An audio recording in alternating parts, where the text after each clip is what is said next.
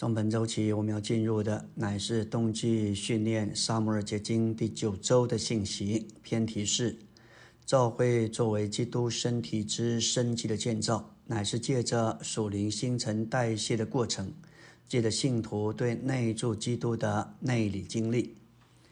上一篇信息第八篇，我们看见一个美妙的启示，就说到沙下七章，给我们看见这个美妙启示的内在意义。这一段经文可以说是圣经中最难领会的一段话。这段话非常的深奥。这位奇妙的基督，他既是神圣，又是属人的。他是大卫的后裔，成为神的儿子。从这一段的经文的重点、背景和目标，乃是为着神的建造。这段话乃是大卫说的，在撒下七章二节，王对拿单说：“看哪，我住在香柏木的宫中。”神的约柜反倒住在幔子里。耶和华神知道大卫的心意。当夜，神的话就临到拿单，说：“你去对大卫说，你要建造殿宇给我居住吗？耶和华必为你建立家室，我必兴起你腹中后裔所出所出的后裔接续你，我也必坚定他的国。我要做他的父，他要做我的子。”这里所说的是关乎基督的身位。也说到，按着神性，乃是神儿子的基督，如何在人性里做人的后裔，将人性带到神性里，这样一位奇妙的人位，够资格建造神的殿。本篇信息，我们要着重的来看这一个运用，这个奇妙的启示。在已过两千年，基督徒对于建造教会这件事，有许多的误解或是误会。许多的基督徒的工人或者牧者说到教会的建造，大部分都想到如何建立组织，借着各种执行各种的活动。我们若要看见教会建造真正的意义，就需要来看撒下七章这一段话。在一九四零年代，当李弟兄在上海接受尼弟兄的训练，在他那里住了一段时间，有一天。尼迪翁对李弟兄说：“我们手中有建造教会的蓝图。”他解释，这个蓝图的重点乃是建造的材料必须单单是基督，只有基督，他是一切。建造教会必须单单用基督作为材料。在李弟兄之后，他用了五十多年，充分的发展并解释这件事。这些年间，只是给我们看见包罗万有的基督，最终。这启示在神的经纶里被带到最高点、最高峰，也就是神来成为一个人，神成为人，为的是使人成为神，在生命和性情上，但不在神格上。按着撒下七章这样的启示，要应验并实化在基督这一个人身上。但这神圣启示的高峰，不是给我们认识而已，乃是要产生一个结果，就是神圣的建造。神要建到建造到人里面，并且要把人建造到神里面。纲目的第一大点说到撒下七章十二到十四节上半，乃是借着预表揭示一个预言，给我们看见我们需要神将基督建造到我们内在的构成里，使我们全然被基督重新来构成。这是一个预表，说出预言，按着字面来解释。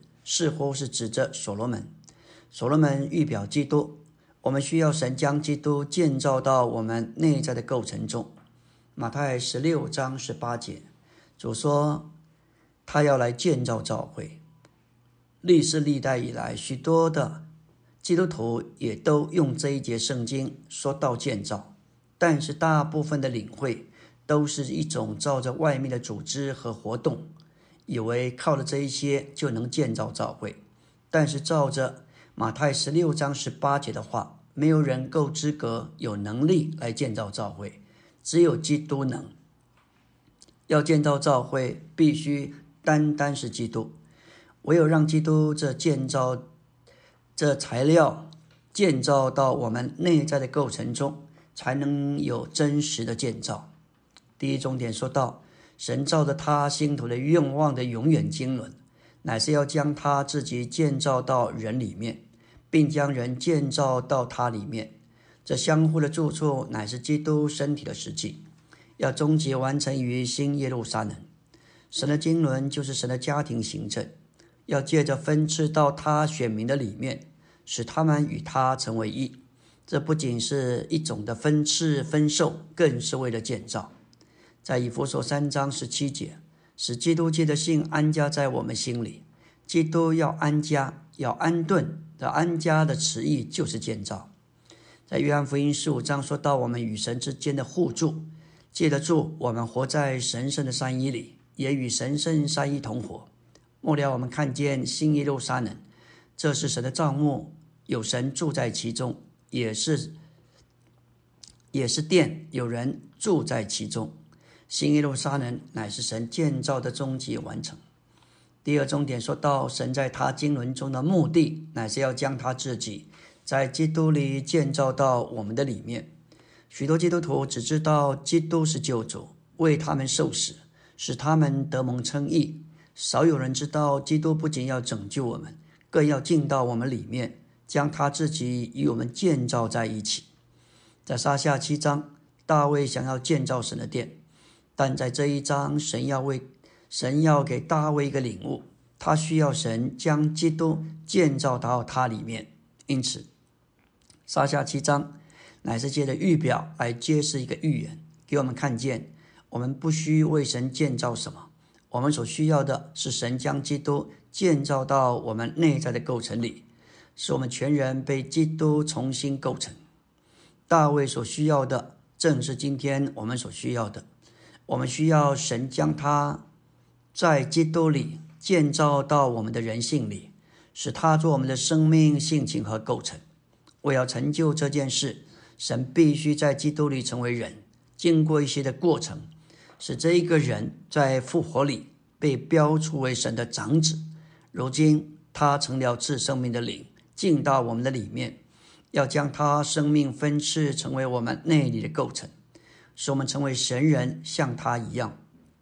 一般基督徒的领会，神要将基督赐给他，为我们的罪死了，为了成功救赎，他从死人中复活，成为我们的生命。然而，神要乃是要在基督里把他自己做到我们里面。神在我们日常生活中。所采取的一切大小步骤，都是为了完成这个目的，也就是要将他自己在基督里建造到我们的里面，也把我们建造到神里面。阿门。今天我们要进入第九周周围的晨星。昨日我们提到撒下七章，乃是借着预表揭示一个预言，启示圣经中关于建造的内在意义。真正的建造，并非人为的安排或是一些的活动。建造教会并非并非物质外在的事，完全是关乎这位基督。基督不仅是神圣的，又是属人的。他是人，又是神，借着成为肉体，在神性里来成为人，借着死以复活，将人性带到神性里。这牵涉到一个构成的过程。他借着神成为人，神性就被构成到人性里。圣经启示我们。神正在我们里面做工，基督也正活在我们的里面。圣经用了“建造”这个词，表明神在我们里面做的工作。在约翰福音十四章二十三节说到安排住处，还有以佛所三章十七节说到安家，都是跟建造有关。要建造房子，就必须有正确的材料。一面这材料是基督做元素，另一面它也包括出。说出我们人性的东西。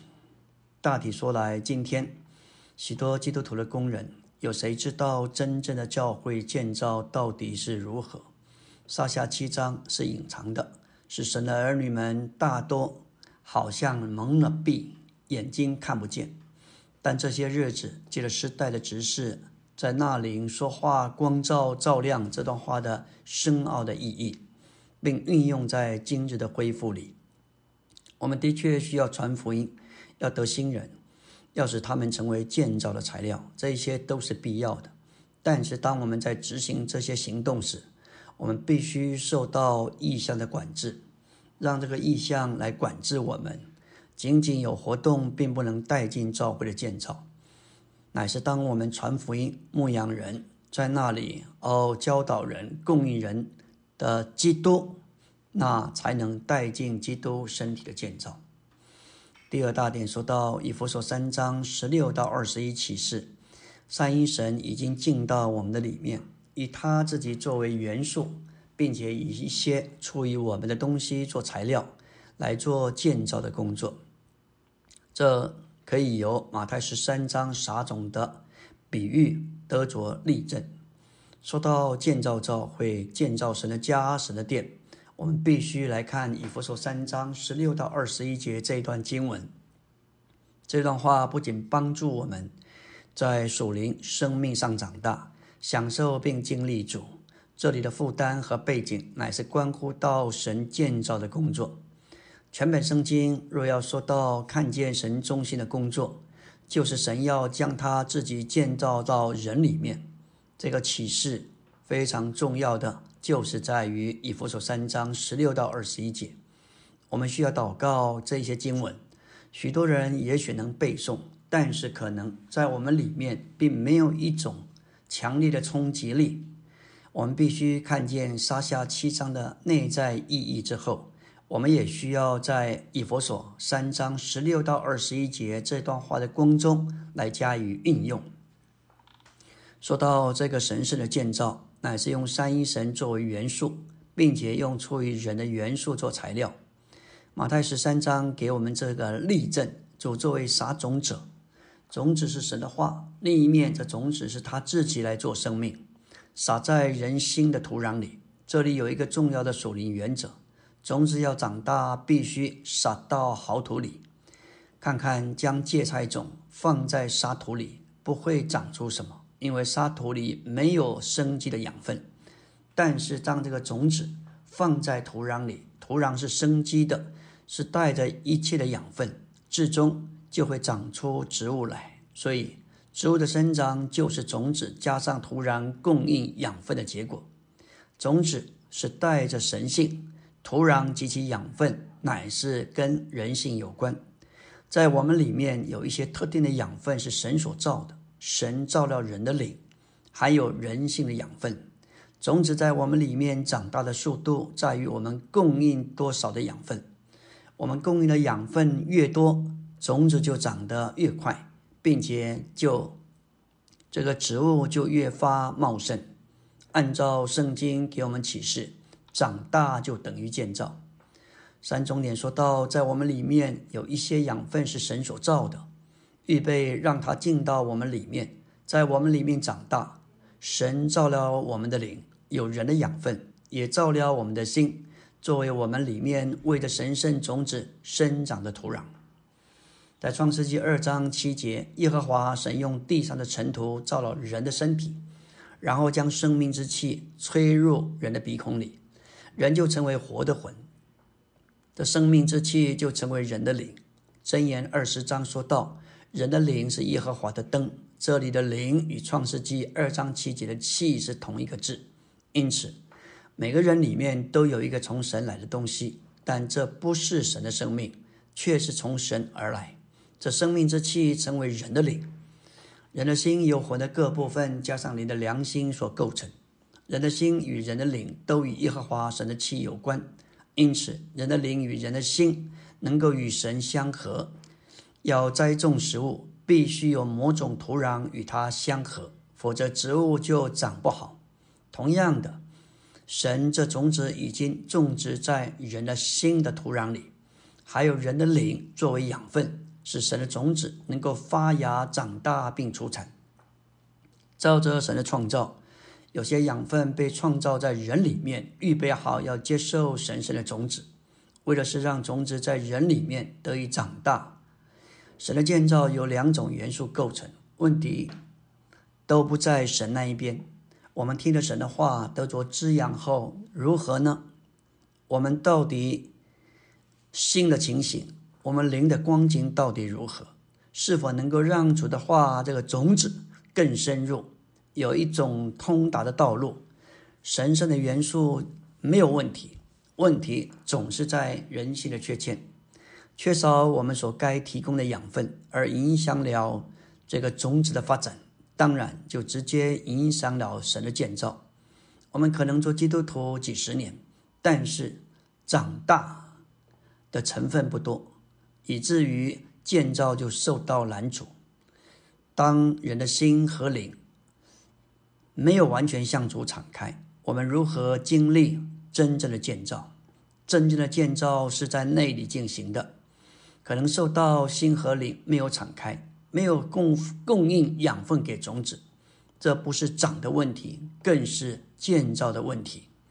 感谢主，需要神圣的成分，这个种子代表神的元素，也需要人性的这一个特别，我们的灵，生命之气是出于神的东西，再加上。这一个土壤乃是说到我们新的光景，感谢主，需要两种元素的配搭。阿门。今天我们来到第九周周三的晨星，要进入纲目第二大点、第三中点、第一小点。我们在生命里长大的速度，不在于神圣的种子，乃在于我们供应着种子多少的养分。我们供应的养分越多，种子就长得越快，并且植物就发出来的光景就是越茂盛。诗篇七十八篇八节说道：“不至像他们的祖宗，是王梗悖逆、居心不正之辈。他们的灵向着神不忠心。人的灵和心能够提供必要的养分，让神圣的种子在我们里面长大。植物长得不好，不要怪种子不好，要看看土壤。”我们的心和我们的灵是否供应给种子必要的养分？诗篇七十八篇八节说到以色列人的心和他们灵的光景，他们居心不正，他们的灵向着神不忠信，是悖逆的。他们这树得不着养分，无法在神圣生命上长大，并且展有一种的彰显。主在马太五章说到国度的宪法。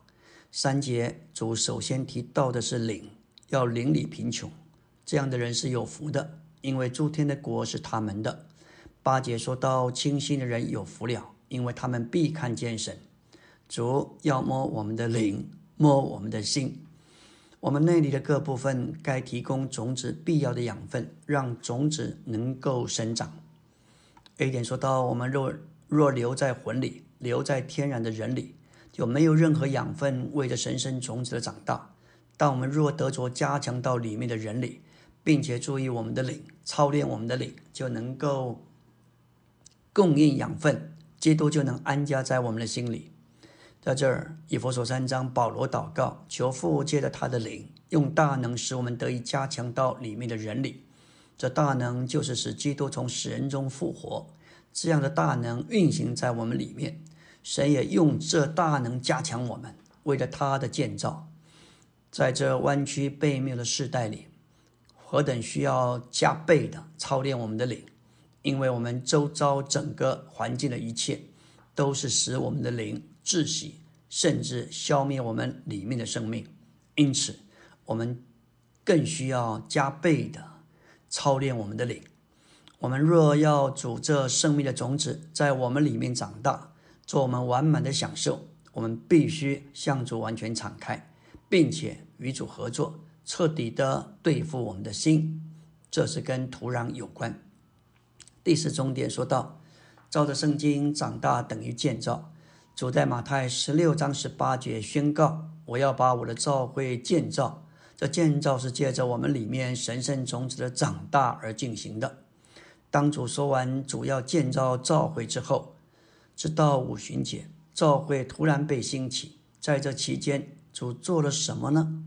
主说，在约翰福音十二章二十节，一粒麦子就是他自己落在地里死了，要产生许多的籽粒。这独一的籽粒乃是生命被释放出来，产生了许多的籽粒，许多的门徒。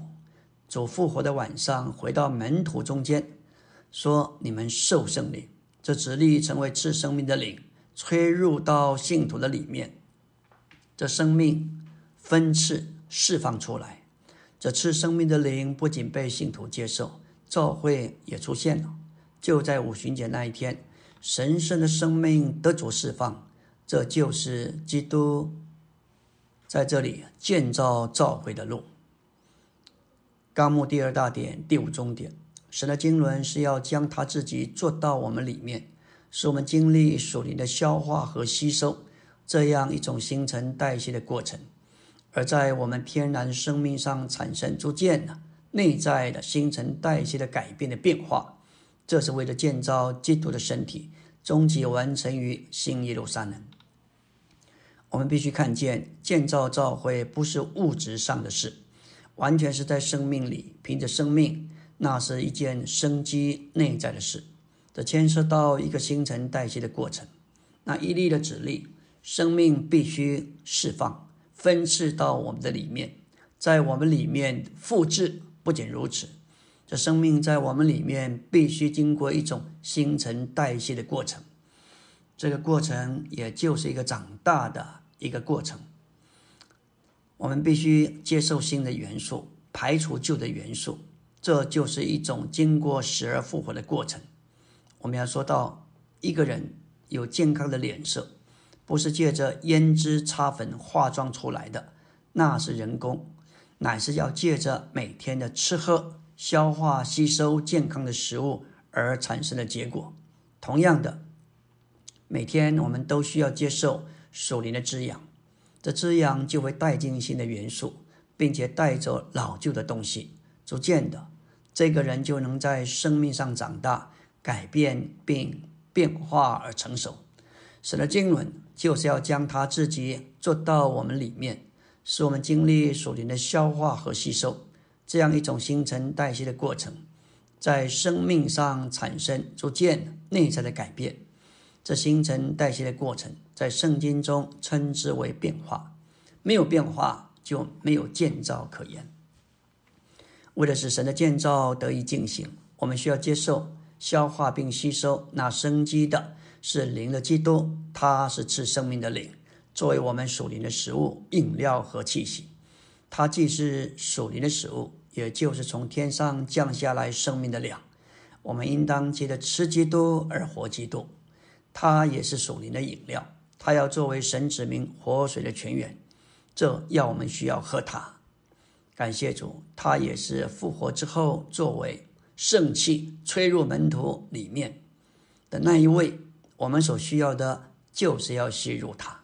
因此，每当我们在灵里与它交通，我们该仰望、观看并反照它，将我们全人的三个层次。我们的灵、我们的心、我们的口向他敞开，这样我们要经历灵后三章十八节保罗所经历的，我们就要像镜子一样反照他，渐渐变化成为哦与他同样的形象，那是荣耀的形象。从荣耀到荣耀，这乃是从主灵变化成的。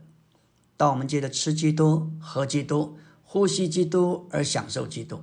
我们里面就有了一种新陈代谢的过程，在那里进行，这是属灵的消化和新陈代谢的作用，基督就能构成到我们的里面，在这内里新陈代谢的作用就是变化，变化就是建造。阿门。今天我们来到第九周周四的晨星，要进入的是纲目第二大点第六中点，说到召会基督的身体。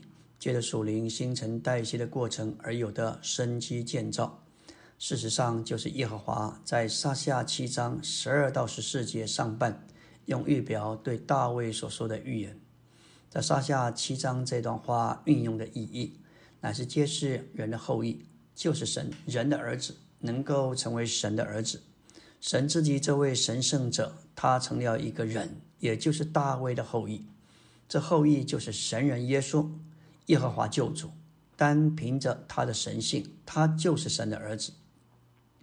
借着他的复活，他作为人的后裔，也在他人性里成了神的儿子。这是指着神的长子。这还是神在他的经纶的目的，乃是要使他自己成为人，为了使人在生命和性情上成为神，不在神格上。借着复活，神的长子基督成了赐生命的灵。他将自己作为生命，要分次建造他们里面，这样他就是他们成为神人，成为神许多的儿子，也就是神长子的大量复制。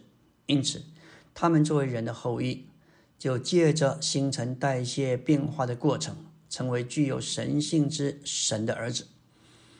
这新陈代谢的过程，就是建造教会作为基督身体和神的家。这建造要终极完成于新耶路撒冷这伟大的团体神人。第三大点说到，在以弗所三章十六到二十一节，保罗为了信徒对内住基督的内里经历祷告，好使教会作为基督的身体得以生机的建造起来。保罗向父祷告，要我们借着他的灵得以加强到里面的人里，结果基督就能安家在我们心里。进而以他来占有并浸透我们整个里面的人。以弗所三章十四到十九节启示，使徒向父祷告，父界的那灵加强信徒。在这里，父界的他内住的灵，从我们里面加强我们。这内住的灵从我们重生起，就在我们里面与我们同在，用大能使你们得以加强到里面的人里。这里的大能乃是指着使基督从死人中复活，叫他在诸天界里坐在神的右边，又将万有伏在他的脚下，并使他向着教会做万有之头的大能。换句话说，这大能还有侍从的大侍从的这个功效。这大能运行就在我们的里面。神是用这样的大能，为了教会加强我们里面的人。是我们重生的灵，为了经历到里面的人里，这个词非常有意义。说到我们需要得以加强到里面的人里，这表示我们常常不在里面的人里，我们大部分的时间仍然活在外面的人里。继续来看，基督界的信安家在信徒心里，信乃是未见之事的指实。基督的内住是奥秘，而且是抽象的。我们要领略基督的内住，不是凭着肉身的知觉，乃是凭着信心的知觉。我们的心有魂的各部分，心思、情感、意志，加上你的良心所组成。这些是我们人内里的各部分。接着重生，基督进到我们的灵里，接着我们应该让它扩展到我们心的各部分。我们的心乃是我们里面之人的中心。所以，当基督安家在我们心里，他就掌管我们全人，并用他自己供应、加强我们内里的各一各部分。我们继续来看，信徒在爱里生根立基。我们要经历基督，需要信和爱。信使我们能够领略基督，爱使我们能够享受基督。他的信成了我们的信，使我们信他；他的爱成了我们的爱，使我们能爱他。我们在基督的爱里，我们在基督的爱里生根立基，就在他的生命里长大而被建造。说到领略基督的良度，这里需要众生徒，不是个别的，乃是团体的。在此扩长高深，乃是指着基督的度量。那当我们经历基督，先是经历他的阔，再经历他所示的长，这是平面的。当我们在基督里长进时，就经历它丰富的高和深，这是垂直的。我们对基督经历必须是三度的，像一个立方体，并认识基督那超越知识的爱。当基督安家在我们心里，当我们满有力量，就能和众生徒一同领略基督的良度，借着经历认识他那超越知识的爱，我们就要被充满，成为神一切的丰满。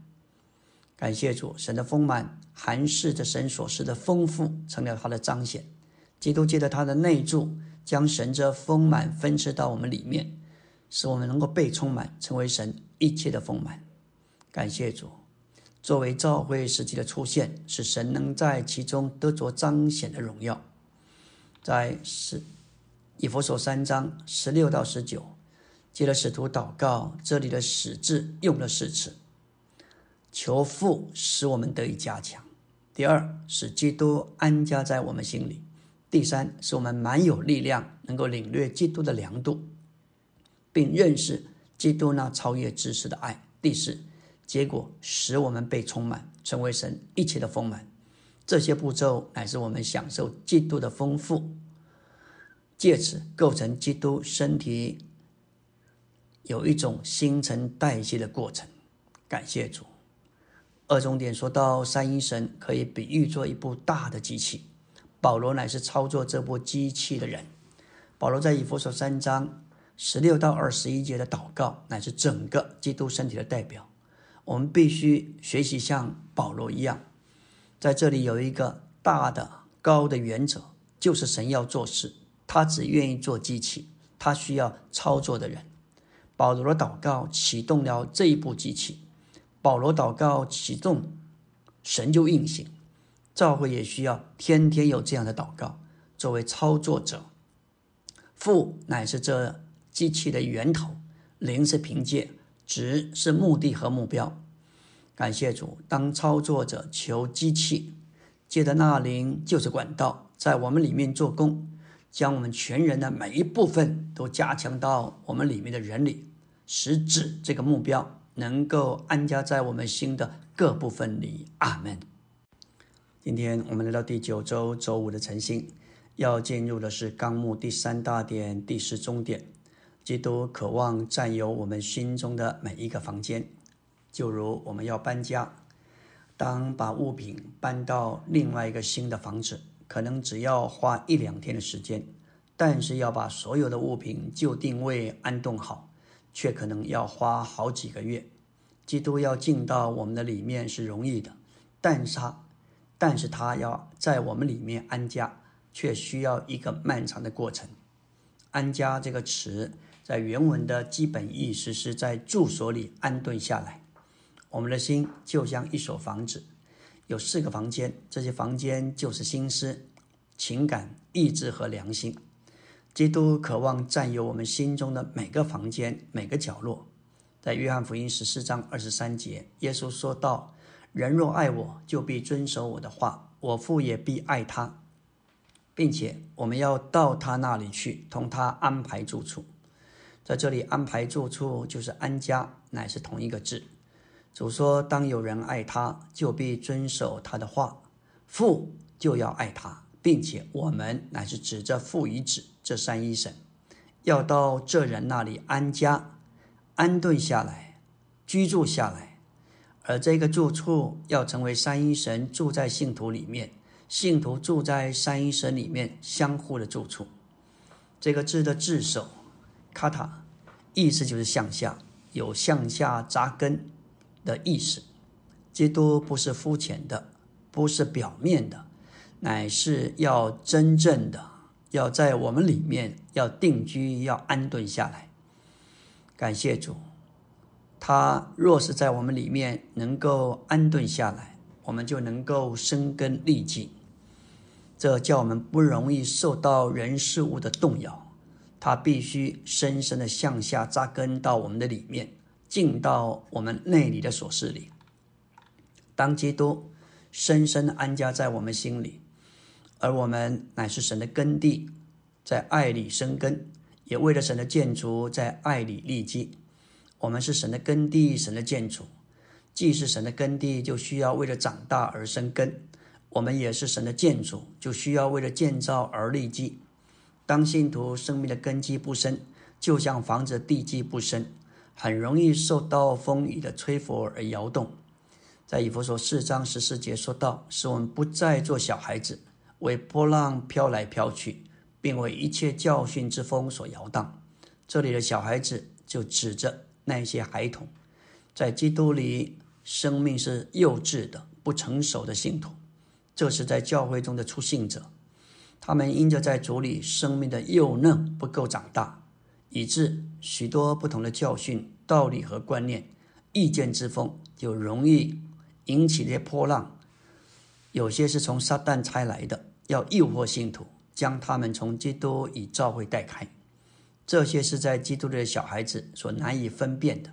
要逃避这些风所吹起的风浪，唯一的路就是在生命里长大。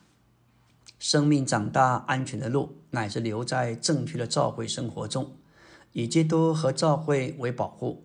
在知识的信息里，说到许多的出信者，他们面对家人的责难、环境的逼迫、真理的认识不足，若是没有教会中较为老练的圣徒挂住他们、拖住他们，他们怎么能够站得住？这就像一个小孩子面对错综复杂的处境，没有父母兄姐从旁扶持，的确是很容易被恶人牵引，偏离正道而误入歧途。当基督安家在我们心里。我们就蛮有力量，能和众圣徒一同领略不可度量的基督。它的量度是宇宙的量度。这里说到扩长高深，乃是基督的量度。我们经历基督，先是经历他所示的扩，在经历他所示的场，这是平面的。当我们在基督里长进时，就经历他丰富的高和深，这是垂直的。我们对基督的经历必须是三度的，像一个立方体，不是一度一条线。我们经历基督必须是来去上下，使我们至终对他有扎实立方的经历。这样的经历不倒也不破。有些基督徒生活只有一条线，换句话说，只有看重祷告，也不读主的话。有些人只读主的话，也不牧养圣徒。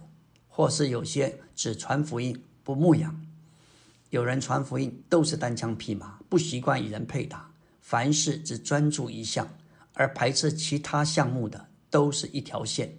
换句话说，是一度的空间，阔和长是一度的空间。若是有水平加上垂直的部分，那就成为两度的空间，这就有了平衡。例如。不仅看重个人的一面，也看重团体的，这在一般的地方教会中算已经不错了。但是我们还需要更往前，不仅有水平、有垂直的，还有立体的，这个叫三度的空间。三度的空间乃是加上高和深。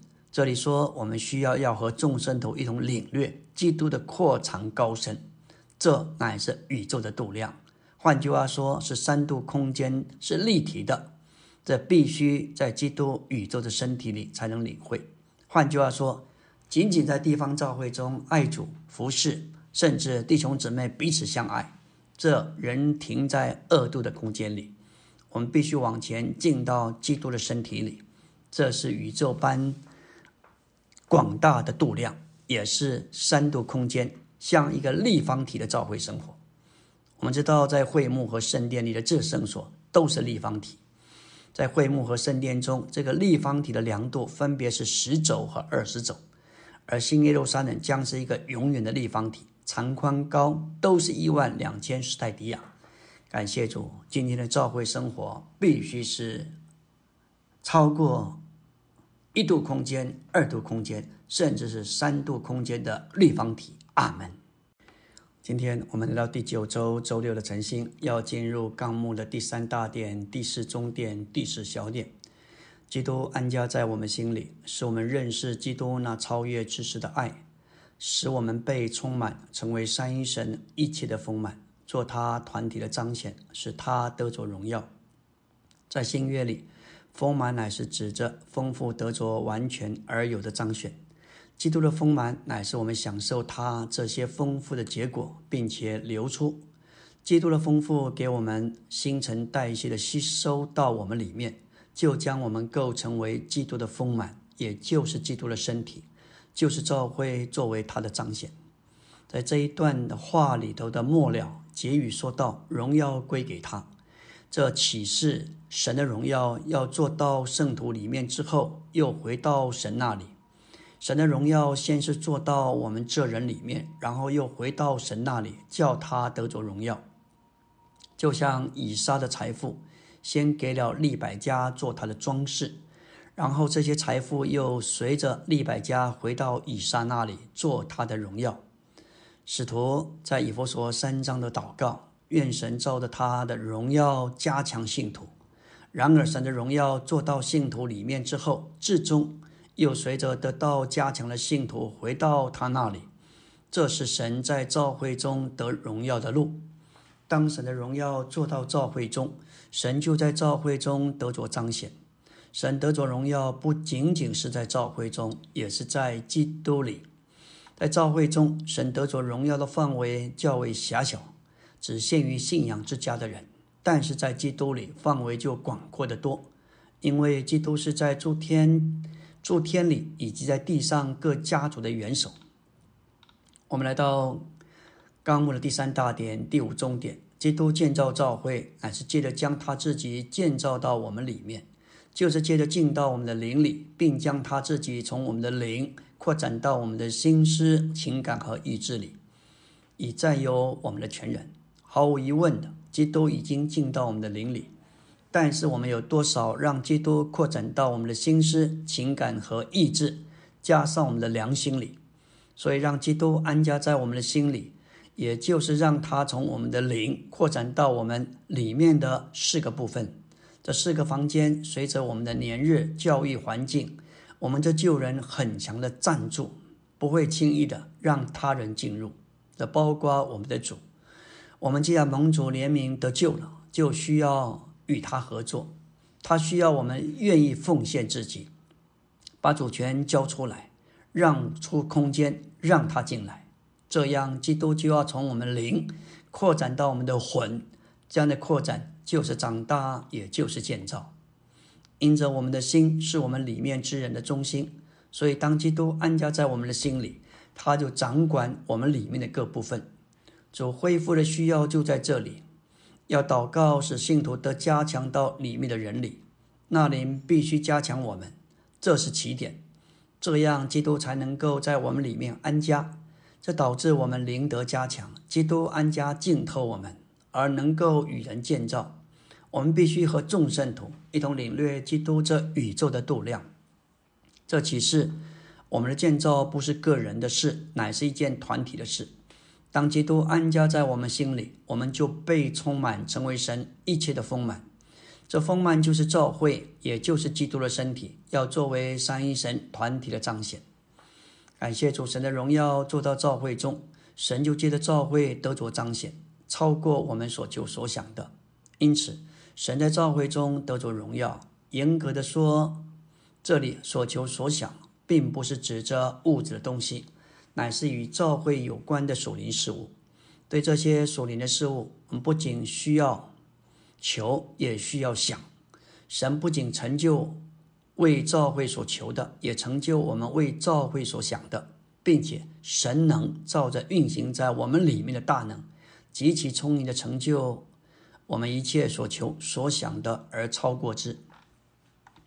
第六重点说到以佛所三章十六到二十一节，给我们看见保罗的灵、保罗的态度、他的祷告和信心。照着启示，保罗知道了基督的奥秘，所以他的灵和态度，他眼睛所看见的，而口里所说的，心上所挂着的，都是借着对内住基督的内里经历。建造教会做基督的身体，这意象有关。以弗所三章一到十三节，保罗说到，他照着神为着教会的需要，赐给他管家的职分，并将那历世历代隐藏在创造万有之神里的奥秘有何等的经纶，要向众人照明。为要借着召会，使诸天界里执政的、掌权的，现今得知神万般的智慧。这是照着他在我们的主基督耶稣里所立的永远定旨。当保罗说到神经纶的奥秘时，他被充满到一个地步，整个人被抓住。因这缘故，他向父屈膝。当我们读以佛所三章十六到十九节，这样的祷告乃是一种负担的发出。保罗被这个意象控制、充满而着了迷。这个意象成了保罗的灵和态度。因此，他在这里的祷告，乃是在信心的范围和元素里。我们若是看见基督如何借着我们对内住基督的内里经历，建造教会做基督的身体这个意象，当我们在教会中侍奉时，我们就会有保罗的灵态度、祷告和信心。李弟兄说，这样的祷告、这样的态度、这样的灵，甚至比祷告本身更为宝贵。我们珍赏这些祷告，但保罗的他灵和态度更为宝贵。保罗没有其他的祷告，但愿保罗的灵和态度成为我们的灵和态度，最终保罗呼喊神能照着运行在我们里面的大能，极其充盈的成就一切，超过我们所求所想。这里不是我们能，乃是神能。就着我们，就如我们一无所事，他就是那我是。他所祷告的是那样的高，在人看似乎不看不太可能达到，但是他满了信心，他相信神能极其聪明的成就一切。所以这段圣经最宝贵的点，还不在于给我们看见一个祷告，一个信心，乃是给我们看见一种灵和一种态度。阿门。